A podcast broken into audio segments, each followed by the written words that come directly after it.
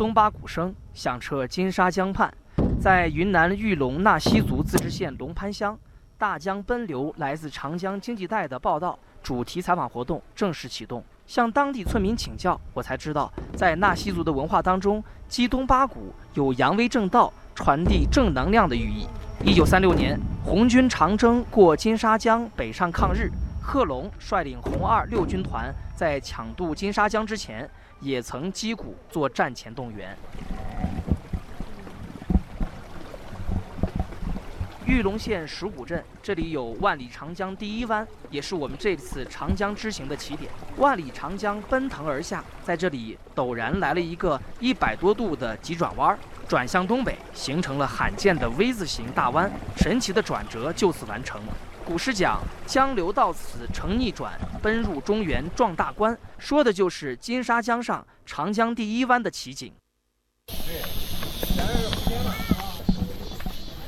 环绕万里长江第一湾的是绵延百里的江边柳林。何朝明是镇上的林业站站长，他说，在江边上种树是他们纳西族的信仰。作为我们纳西族，它有一个生态伦理观，也就是我们的信仰。人与大自然本来就两同父异母的两兄弟。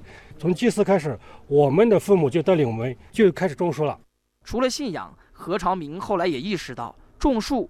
也是为了生存。那以前靠山吃饭，靠砍树吃饭，但现在他们就种药材。所以你说我们父母都是农民，把农田淹了以后，你说我们经济来源也就是一亩三分地了。上世纪八十年代，当地很多山区乡镇都以木材采伐为经济来源，沿江生态也受到了很多影响。后来，当地村民的斧头换成了锄头，伐木人变成了种树人。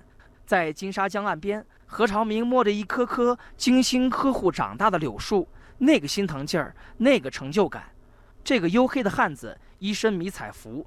我说你大小是个站长，怎么这么一身打扮？他有些不好意思，但也直快地说：护林种柳，干活方便。这是河谷地带，你看田就在这儿啊。农田不种树的话，他他冲冲冲冲就把田全部冲完了。五六十年代开始就种树，也就最最直接的原因就是这个了。哎，也是为了生存，农民就是只要靠田吃饭了。何朝明跟我说，这些年。保守估计，仅他自己种的柳树，少说就有七万多株。几年前种下的柳树，现在已经长到十几厘米粗、四五米高。像何朝明这样，金沙江两岸的群众都在种树，集体成片成片的种。从我左手边到这儿，沿线是总的路程有三十公里左右。冬季就主要就是防火巡逻，防止森林火灾；春季我们就种树。今年七十七岁的何泽洲。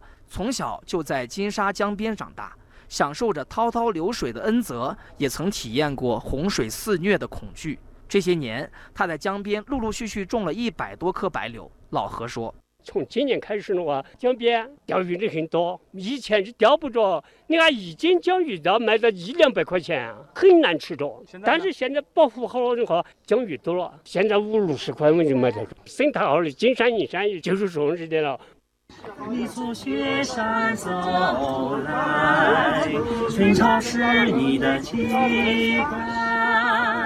你向东海。眼前是郁郁葱葱的群山，背后是浩浩荡荡的金沙江水。不远处，几位身着民族服装的纳西族村民正被游客围着唱起了《长江之歌》。